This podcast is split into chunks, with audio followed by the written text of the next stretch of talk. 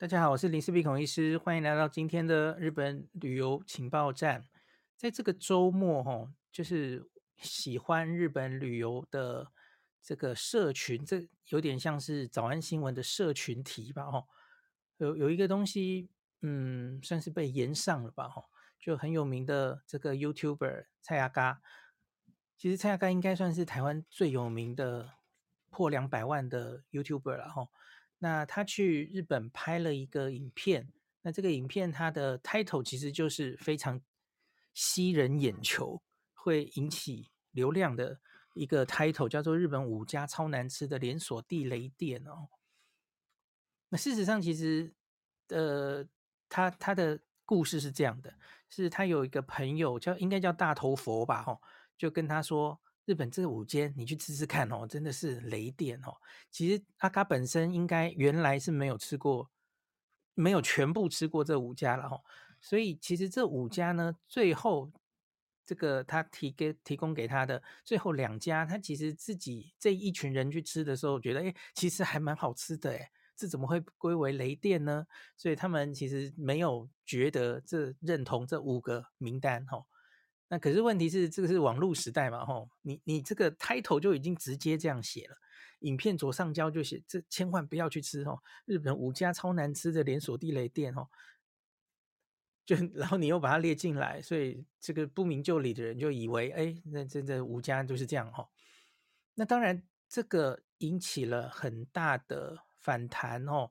那这个影片中的行径等等的，这个我我不太想今天不太想讨论这一部分，因为这部分我相信你在新闻上、你在别的地方都常常会看到大家讨论哦。我自己比较想 focus 在关于雷电的这件事哦，呃，因为我自己其实早年也有写过这样的一篇文章哦。那因为这个个人这个口味啊，哈，饮食美食这件事真的是。舌头长在每个人的身上哦，每个人的口味真的可以差非常多啊。那所以我想从这一个观点来切入，讲一下我自己的意见，然后我也看念一下这几天也有一些相关的日旅方面的好朋友，因为他们其实很多人的经验都比我还丰富哦，也有住在日本的人，然后也有我去日本五十次，他们可能去过五百次的这种人，他其实每个人的观点可能都不太一样哦。我觉得大家都可以从这件事上面学到一些东西哦。那我以前写过一篇这个东京的雷餐厅整理啊，那哪些东京的美食是你去了觉得大失所望，觉得不应该浪费时间去，可能可以有更好的选择呢？那看多了大家的部落客啊、YouTuber 啊、吼网络上的实际正面的推荐，来个防雷推荐。可能也是很有趣的吧，吼！这个主题我其实早年解出来的时候，其实也蛮受大家的欢迎欢迎。但就是在下面留自己的地雷经验，这样吼。那当然，岔题，大家其实觉得阿嘎这一次会被这样子批判，然后影片赶快下架，可能是跟那个呈现的方式有关，吼。就是他直接在店家里面，然后多人。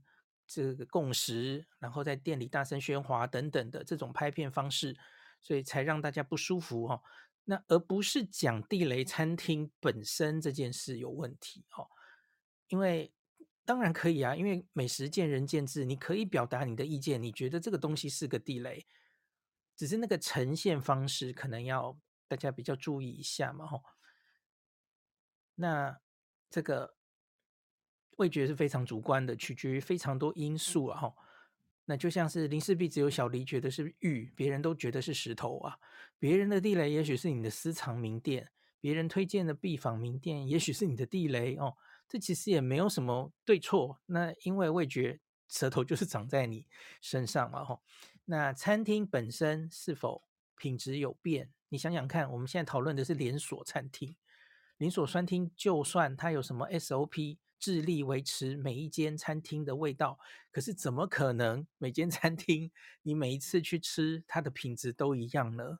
不可能嘛！哦，而且它有非常多的 menu，你吃这个 menu 觉得不太行，那另外一个难道就不行吗？这其实都很有可以这个争执的点哦。点的是哪一道菜，你当天这个旅伴是谁，你跟谁去吃的哦，然后你的心情怎么样？也许那时候其实心情就很差，跟旅伴吵架，那怎么吃都不会好吃嘛，吼。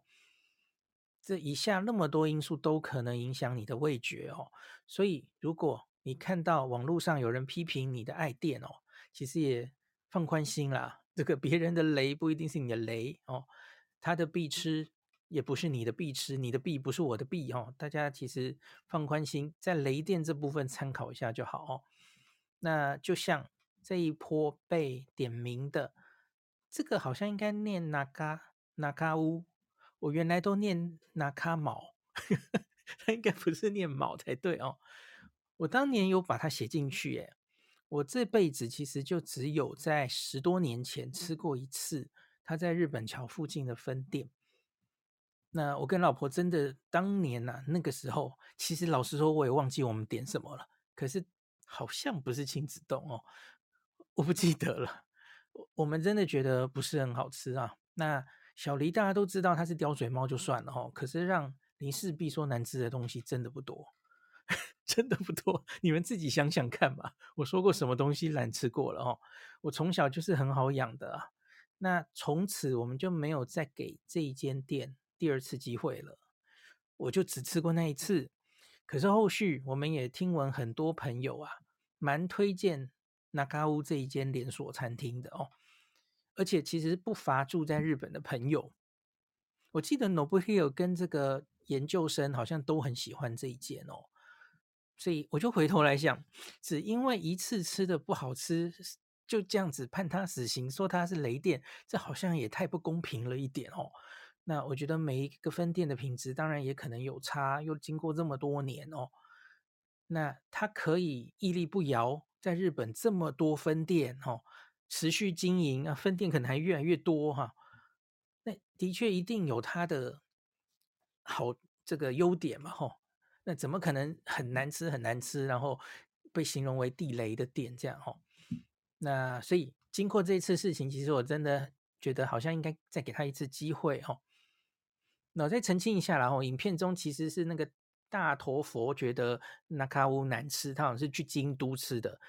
然后结果阿嘎一行人其实吃了就说：“哎，这没有问题啊，这个亲子洞好吃啊，是我会愿意去吃的。五百 N 以下就可以吃到这种品质，没有什么好挑的。其实他们是给他好评的哦。这里我要帮他特别确认一下这个，因为我发现有一些人可能误以为这个他也是五大这个爆差难吃的分店的连锁店之一，其实没有了哦。其实这个是。”表现的手法了哦，他这次表现的手法，其实我觉得就大家想想看，我们部落客常常写文章，不是写常常会用一种抢眼球的方式哦，也是顺应 Google 搜寻引擎的方式，东京必吃推荐美食十选。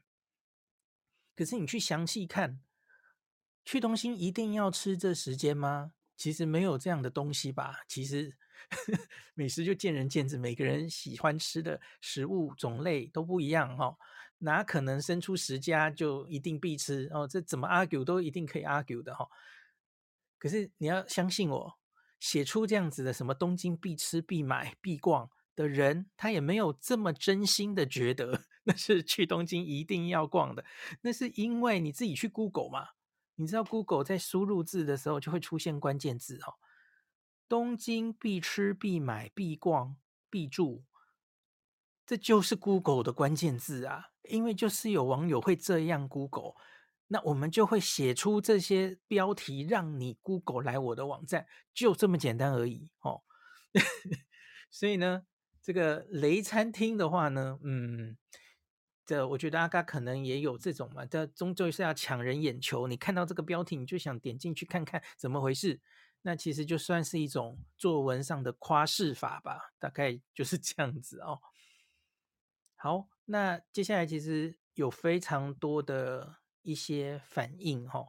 有一个反应，我觉得是在网络上，然后后续也有新闻媒体来报的，就是日本人的欧吉桑，他其实很认真的以日本人的角度，针对这五间店写了一个日本人的观点，我觉得可以让大家参考一下哦。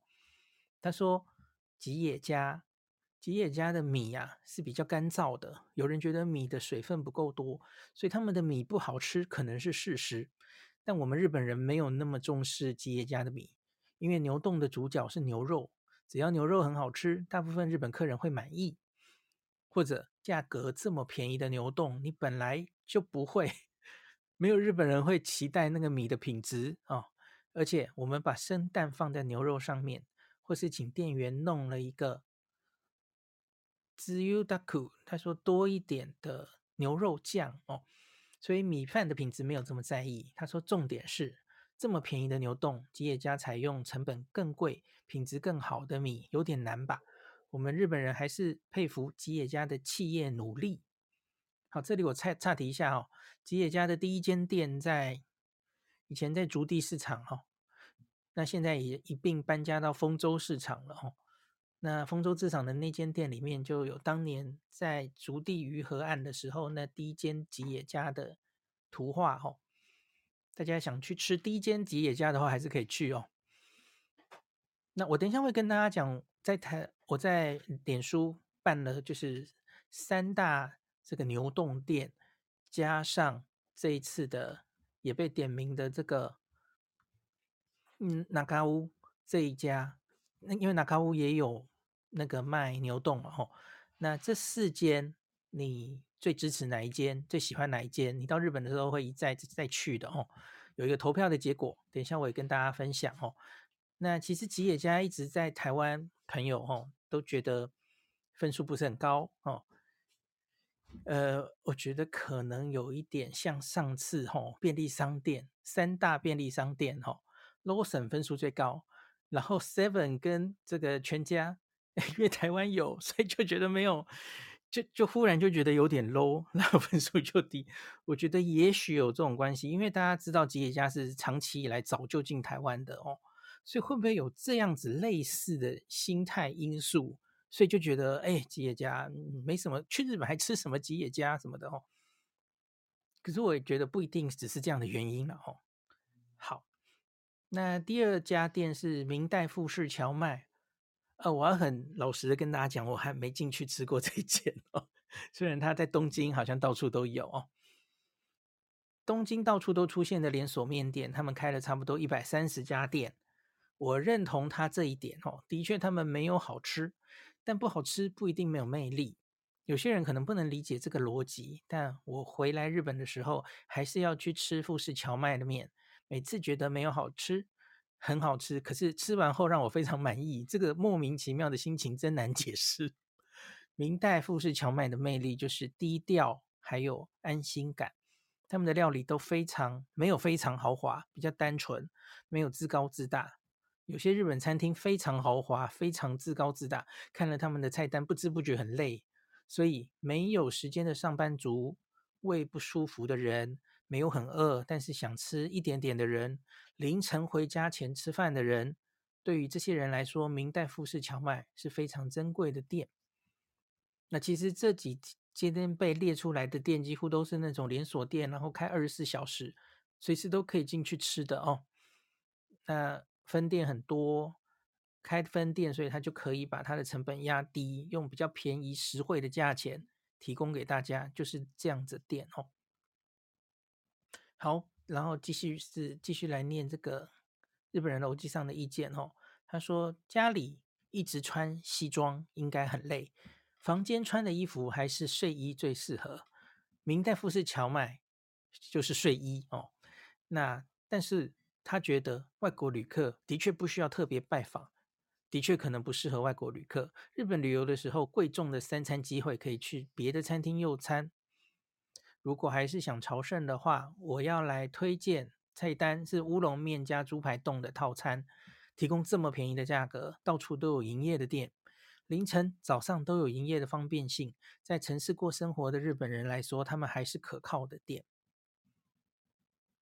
这里我想岔出来讲一个小东西哦。这两天我也有看到有人就是持类似这样的观点，就说旅客嗯，有大老远到日本来了哦，那好像就应该要吃什么，然后比较不适合吃这种每天哦，好像比较便宜在假丑霸哎这种。我我其实不太同意这样的观点，因为其实旅行中你要吃什么，你你要体验什么样的旅行，其实都是你自己可以决定的。我想要吃像阿嘎的影片里面说什么学餐哦，学生才会吃的哦。可是我其实觉得我很想吃吃看东京的学生们吃什么啊，那也是一种体验呐。那东京的上班族辛苦的上班族半夜哦，他们过生活，他们每天吃的是什么东西？我觉得我也很想吃吃看啊。去旅行的时候不是就其实你不一定是一定要享受嘛哦，你也可以体验当地人真的在过生活，他们的。的生活到底是怎么过的？我觉得那也是一种生活。那另外很多在日本打拼的人，他们讲的观点更是类似这样嘛吼。因为其实就经济比较不充裕的时候，其实这些店对他们来说，也许就是他们的日常，有非常好的回忆吼。所以他们听到有人诋毁这些店，当然会很不开心这样子哦。那我自己是觉得，其实你不需要帮别人定义，你去旅行的时候。你不该去这样的店的这件事了，然后其实就是提供给大家选择就好了。像有人反过来说，就像你在推荐日本人来哦，你推荐他去吃八方云集、四海游龙就很怪，呃，有哪里怪了？我觉得八方云集、四海游龙怎么了吗？我觉得很好啊，森桑巧福，嗯，这就是我们平常都会吃而且一再吃的店啊。我们台湾人过生活的店，有蛮多人。蛮受欢迎的日本人来，假如有日本朋友来，我其实会想推荐给他吃啊，一点问题都没有啊。哦，你们吃那个什么大阪王将哦，哎，来吃吃我们的四海游龙跟八方云集吧。哦，这就 B 级美食吧，这有什么 B 级美食怎么了吗？为什么去去旅行的时候就应该要去米其林吃？没有这回事嘛。吼，好，第三个是 Dennis。是这样念吗？Dennis 老师，早知原来应该是美国来的吧？哈，他们是美食的家庭餐厅，哈，Familess 哦，缩写。你其实可能常常在这个日剧里也听到这个名字，哈。日本家庭竞家庭餐厅的竞争是非常激烈的哦，这个业界有很多对手，Gasto、Joyful、Sazeria 等等。Dennis 他们的魅力是非常丰富种类的菜单。如果你是带小孩来日本的话，在 Dennis 用餐也是不错的选择。料理丰富，大声聊天没有问题。轻松的椅子，用餐后可以聊天很久。日本走路的时候很累的话，可以利用他们一边休息一边吃饭。这里我想跳出来一下哦，因为 Vivian 老师也有提到这间店哦。大家知道 Vivian 老师当然是美食的专家哦。他就是最近带小朋友常常回去东京哦，今年好像 就回去了四次了哦。诶，自从他变成妈妈之后，他说 Dennis 真心棒，我来念给大家听哦。他说听说这几天吵得很凶，其他间我也很少吃，可是 Dennis 真的很棒。有了小孩之后，我大推这一间哦，环境明亮，座位宽敞，对孩童友善，餐点便宜也不错吃，没有到惊艳。但绝对比台湾大部分西餐厅还要好吃。他今年带了两岁的小朋友去了东京四次哦。除了预约有各式的烧肉、寿喜烧之外，我们几乎都是去家庭餐厅用餐，像是 Royal Host、那 Guest、Gasto，然后 Sazeria 相比哈，他说他女儿跟他自己都最喜欢 Dennis。本人爱死他们家的石窑烤面包以及法式吐司，好吃到一个爆炸。Vivian 老师说他最近会写一篇文章特别介绍哦。那他说妮妮吃他女他女儿叫妮妮哈，妮妮吃的儿童餐只要四百五十啊，对不起五百四十 N。这位这这位这个位也知道不好吃的，他女儿才不要哦。他女儿也是个刁嘴猫哦。可是 Dennis 的儿童餐，他可以扫盘两份，小朋友才不会骗人，看表情就知道美味啦。那他说，竹地三 A 出口直接这一间 Dennis，每一位店员都对小朋友非常友善，还会用可爱的娃娃音跟小孩对话。他说：“我们家妮姐已经说了，下次来东京要住竹地，就可以天天来等你。”所以，哎，这个是你看 Vivian 的美美食乐园都可以。这个是一个妈妈的这个实际推荐哦，给大家参考一下哦。好，第四个是肯德基啦哦。其实肯德日本的肯德基不甚好吃这件事，其实已经是都市传说了哈、哦。呃，就是网络上几乎一面倒，大概台湾朋友都是这样反应了。对，甚至很多人还是故意会去日本肯德基想吃吃看哦，因为日本人圣诞节都会吃嘛。然后就说，哎，到底是有多难吃哦？好，我们就不多讨论了哈，因为我好像没有吃过日本肯德基耶，我我我没吃过。好，第五个就是这两天在网络上可能讨论最多的这一间那卡屋。我个人觉得那卡屋这一间店或成这一波风波里最大赢家。怎么说呢？这间啊，那高屋其实也有人把它列为就是除了三大牛洞这个松屋、哦 Suki 家还有吉野家之外，哦，第四大这个很重要的。日本的平价连锁餐厅，可是它在旅客啊，这个台湾旅客中的知名度其实一直没有很高。很重要的一个原因是因为它是日文嘛，连讲日文讲那个那间什么什么店我都讲不出来哈，根本念都不会念，拿卡卯，所以跟其他店比就吃亏哈。所以其实他一直以来知名度都不是非常高。那可是我觉得经过这一次，他知名度大大提高。然后这个我们先来看，呃，我接下来会关于那卡屋来讲一些大家写的东西哦。好，一个就是日本人欧记上说哈，我没有遇过觉得那卡屋不好吃的人，对，证明了他不认识零食币哦。OK，他们的亲子冻哦超好吃哦，因为那卡屋最重要的招牌就是亲子冻哦，非常软软的蛋，有点甜的鸡肉。加了糖精子、胡椒粉之后，软碗里面会出现辣跟甜混在一起的宇宙，一百一十台币左右吃得起的奇迹的作品。哎，我觉得他好会形容哦，看完了都觉得哎，好想吃吃看哦，很好奇哦。他说那卡屋的亲子冻简直像饮料一样，吃了一口就瞬间马上吃完，因为实在太好吃了哦。他说那卡屋根本不是雷电。有兴趣的人，日本旅游的时候，请品尝一下。好，这是以上他的这个心得。那我们再来看一下那个小气少年。我就印象里记得小气少年也很喜欢那卡屋，然后所以他也发了一篇哈。如果是连锁店，也会有不合口味的分店。我个人是觉得那卡屋大部分的餐点都蛮好吃的，因为我不喜欢吃的，我就不会点了。哦补充一下，因为那卡屋其实它的 menu 真的非常多，非常多东西哈。那因为最近这两次去关西，我也都有去吃那咖屋。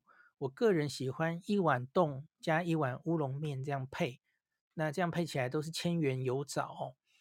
丼饭我都选亲子冻，乌龙面则是看他们有什么新口味。最后我想说的是，很多人大推的美食，我也有觉得是雷店的时候。所以有时候我推的店，你也有可能觉得是雷店，这是很正常的哦。有更新一下，网友跟他反映说，阿嘎的影片中其实没有觉得那卡乌难吃哦，就是我刚刚说的内容嘛哦。然后小大就更新了说，我找到网络备份影片了，也看完了，的确，影片中其实是说它是好吃的，看完后的确是如此，只是觉得你都说那卡乌好吃了，那你为什么标题还要下？千万别吃五家超难吃连锁地雷店，还是把它摆进去呢？这其实就是一种让人误会的行径嘛，吼，其实就可能就 很多人会看不太过去这样子，吼。好，最后我可以再讲一个东西，是我有看到那个九雄老师，哦，布洛克九雄，他是日文老师嘛，哦，他也有很认真的。针对这次这件事情，哈，对于餐饮部分，他也有写一篇文章，好，为念部分的文章。那我会把这篇文章也摆在 Podcast 的最前面，作为今天的收尾，哈。其实九雄很认真，他就 写了一篇，他写日本连锁店真的难吃吗？论日本人的外食习惯与九雄挑店秘诀。这篇文章我不会全部念完，因为最后的九雄挑店秘诀，我其实之前有一集 podcast 有跟大家讲过，就是我去日本怎么找餐厅。那个很类似哦，就是什么我们会看 Tabelog，我们会看 Google 评价等等的哦。那部分我想就比较远，离这次的题目比较远，我就不重复了哈。那前面我觉得还蛮值得跟大家分享的哈。那最近发生知名 YouTuber 拍影片说五间连锁店是地雷，建议国人不要前往消费，反遭炎上的事件，我本人也相当替这些连锁餐厅打抱不平。虽然我并非很常在连锁店消费，但如果有需求产生，这些店仍然给我足够的消费信心。那这篇文章他想从台日外食的环境差异来帮助大家了解日本人对外食的看法。那他前面三点我会讲哈，日本外食比例为什么这么低？是低哦，相比于台湾是低。第二个是。外食其实分两种，哈，日常外食与嗜好外食。那第三点，他会很快的讲一下五家餐饮店它的评论哦。那在台湾有过于便利与实惠的外食环境，所以每周一次以上的外食比例，从网络上搜寻多个民调资料，结果皆指向哦，台湾大概是七成以上，外食非常普遍哦。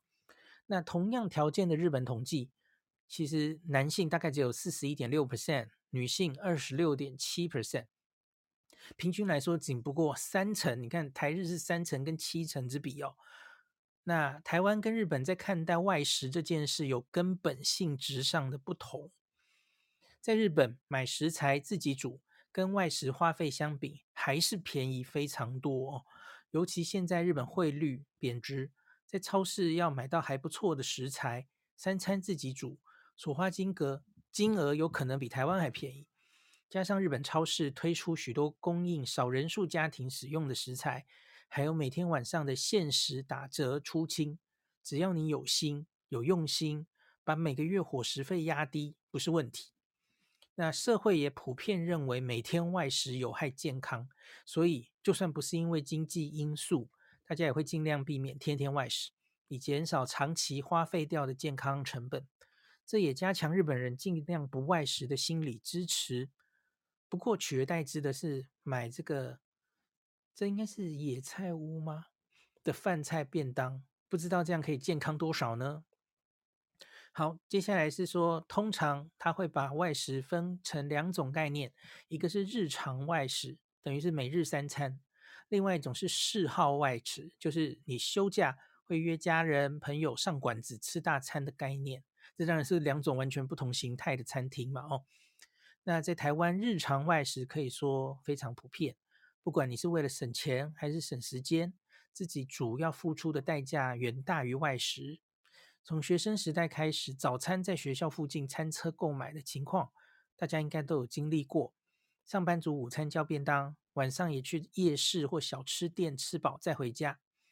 但在日本，日常外食通常会集中于还没有成家的年轻人，特别是男性，因为如果在东京等大都市工作，住家不一定有厨房设备，再加上本身可能又不具料理技能，当然就只能依赖日常外食或是便利商店的便当来度日。这也是为什么同年龄的男性外食比例会高于女性的原因。毕竟女生在中学是有家政烹饪课的哦。那对于旅行者来说，这种日常外食的店家基本上不会是首选。但如果遇到购物优先，又不想花时间排队，又对于深夜没有什么选择等等理由，还是可以作为旅行中的餐食选项。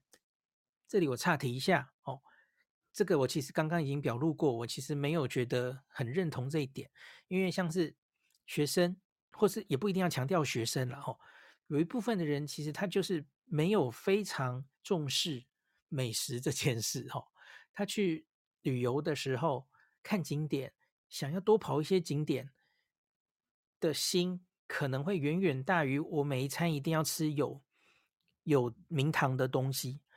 我年轻的时候有点类似这样子哈，我不会觉得我每一餐一定要排一个 somebody 什么样的知名的 Tabelog 一定要三点五分以上的拉面，没有，我我可能就以省钱为主。我记得以前这个日本旅游版啊，好像就有开玩笑说，为了省钱哈，每餐都吃这个松屋并盛哦，果腹啊，然后就是就是很省钱，不要把钱花花费在这个。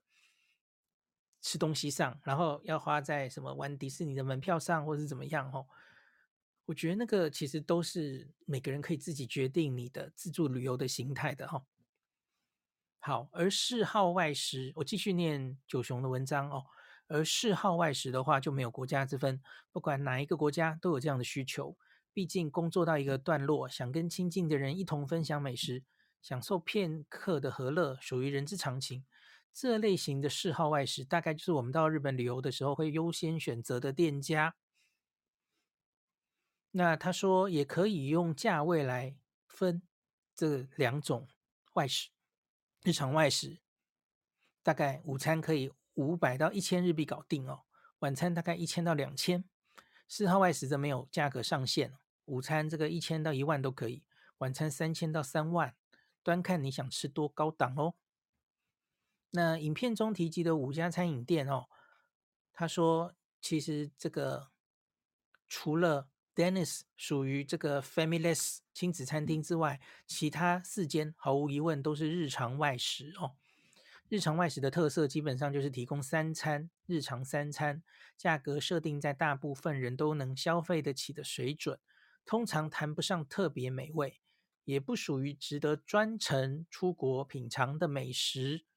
哦，再来我就是抗议，我没有完全认同哦。好，但如果把价位也考量进去哦，大约三百到七百日币就能饱餐一顿，这么高的 CP 值，其实你没有什么好嫌弃的了哈、特别是疫情以后吧，他也想讲的是以后吧。台湾日常外食的金额其实也在不断的上涨，以这个层级的消费来说，台湾跟日本几乎可以说是没有距离了哦。那他说吉野家是以牛丼为主，曾经有二十四小时营业的分店，因为有来台湾展店，台湾朋友应该不陌生。值得注意的是，吉野家使用的是进口美国牛肉，而不是牛国产。那日本国产牛肉一定比较贵嘛？这也是他们能如此便宜的秘诀。日本国内有一千两百零二间店铺哈。那明代富士 soba 的话。它除了 soba、乌龙面、拉面、猪排饭也常见哦。目前大概有一百三十家分店，首都圈为主。那肯德基应该没有什么好介绍的哈。唯一要跟大家提醒的是，日本并不流行台湾人爱的脆皮炸鸡，而是保留肯德基传统的薄皮炸鸡、薄皮嫩鸡。对不起，这应该是多年来的网络论战。日本肯德基好不好吃的重点。附带一提。日本炸鸡是没有附胡椒盐，想要的话要自己准备哦。那那卡乌是提供亲子丼、牛丼、猪排丼等冻饭，还有金峰乌龙面的餐厅哦。因为在台湾没有分店，大家可能比较不熟悉。不过他们的亲子丼蛮好吃的，有机会可以试试看。我觉得不输鸡三和。哇，不输鸡三和其实是蛮高的评价，我觉得。我自己吃过蛮多次鸡三和，我觉得还不错哎哈。他说原料等级及价位设定比鸡三和会低阶一些哦。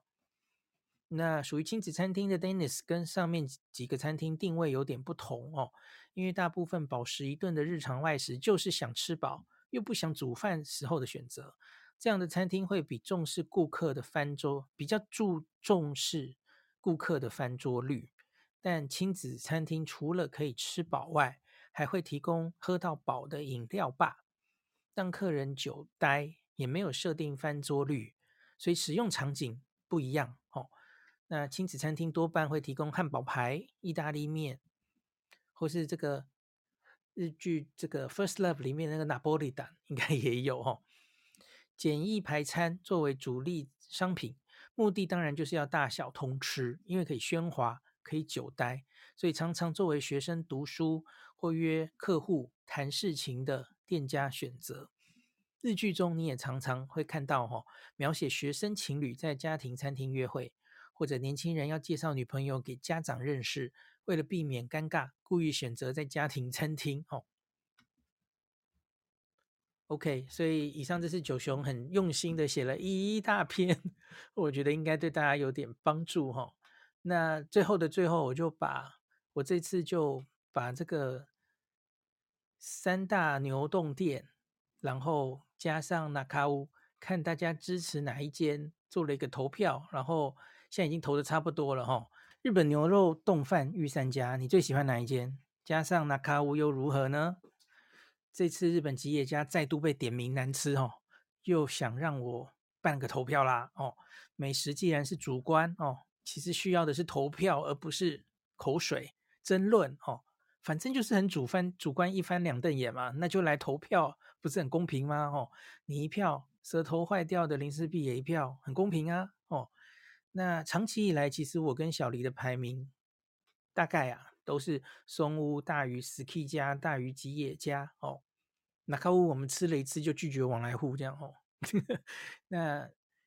之前在粉专问大家，其实往往都是一面倒的，松屋就会获得最多独有的支持哦。可是我们其实还没有投票量化过这件事。那你去找找看哦，日本人自己做的一些排行，其实吉野家不是第一就是第二哦。其实日本的吉野家在国内是受欢迎的，所以我也很好奇，那针对台湾朋友这样的投票出来，结果如何呢？那我这次为什么想把那卡屋加进来？哦，因为它虽然有名的是亲子洞，可是也有一些朋友推荐他的牛洞，好像最近出了一个什么 ski 什么牛洞，他们觉得特好吃哦，然后说比松屋还好吃哦，所以自家一起投。那我这次采取的是可以复选哦，没有没有那么要大家只能选一间哦，反正就是你只要觉得。你未来到日本，你还会持续光顾哦。你半夜看到它，你还是愿意进去光顾，你就可以投票给予支持哈、好，那累积到目前为止，现在已经两千九百二十票了哈、好，我要公布结果了哈、第一名是还是松屋，松屋得到了超过六成的一千八百一十一票哦。那第二名是 Ski 家，也没有太意外哦，六百二十票，这个大概两成左右哈、那最后两个差不多，哎，那卡屋赢了吉野家哈、哦。我在想，假如没有经过这几天的事哦，那卡屋可能根本就没有很多人知道他，他票数大概不会那么多哈、哦。吉野家最后一名，两百三十二票，那卡屋有。两百五十七票哦，可是当然就票数就远远不及松屋，松屋占了六成多哦。那可是我觉得三大这个呃牛肉冻饭店可能参考价值会高一点，因为那卡屋有一点算是这个知名度可能没有其他间那么高，或是吃过的人没有这么多，所以呢，本来这个这样子复选的投票其实比例是不公平的哦。我之前在社团里面，通常办美食投票的时候，哈，我是希望就是你要吃过的人，你才可以投票哦。然后像是吃过，呃，以后还会再来吃，或是吃过了很后悔，以后就不想吃了，就是要吃过的人你才能表达意见嘛。然后我会看那个吃过的分母是多少，然后满意的人有多少，这样其实才是一个比较严谨的美食投票了，哈。那可是这次反正就大杂烩偷偷看哈，你要知道这个那卡那卡屋它虽然这个票数这么少，可是以它的知名度，然后大家吃到的比例来说，我觉得其实已经算很高了哈。他可以拿到已经差不多快要到 Ski 家的快一半的票，我觉得已经很了不起了。好，所以这个投票结果也给大家参考。那最后就是说，那卡屋可能就是这次的最大赢家哈，我相信大家。蛮多人哦，以前可能没吃过它哦，已经由这一次的事件认识它了。其实我就是，因为我我以前也没有什么念头想说，哎，我是不是应该给这间店再一次机会？那我相信现在很多人都很好奇哈、哦，这个那卡屋的亲子盖饭、亲子冻到底是有多好吃啊？好想吃吃看哦，到底是有多好吃，或是到底有多难吃？大家都想去吃吃看哦。好，今天就讲到这里，感谢您收听今天林氏璧孔医师的日本旅游情报站。疫情后的时代，孔医师回到旅游部落客林氏璧的身份，致力于推广安全安心的日本旅游，随时为您送上最新的日本旅游资讯。如果你觉得这个节目对你有帮助，喜欢的话，欢迎你推荐给身边的朋友，或是在 Apple Podcast 上面留下评价，也可以留言，五星评价好像每天都可以留哦。行有余力的话，欢迎您赞助林氏璧孔医师喝杯咖啡。如果你想看到更多林氏璧发的日本旅游资讯，欢迎你加入脸书上的日本自助旅游中毒者粉丝专业，或是我也有 LINE 的官方账号 Telegram、Instagram。这些连接都在 Podcast 前面，我的电子名片里，可以在一个页面就看到我所有的发声管道，都欢迎您加入。那我们就下一集再见喽。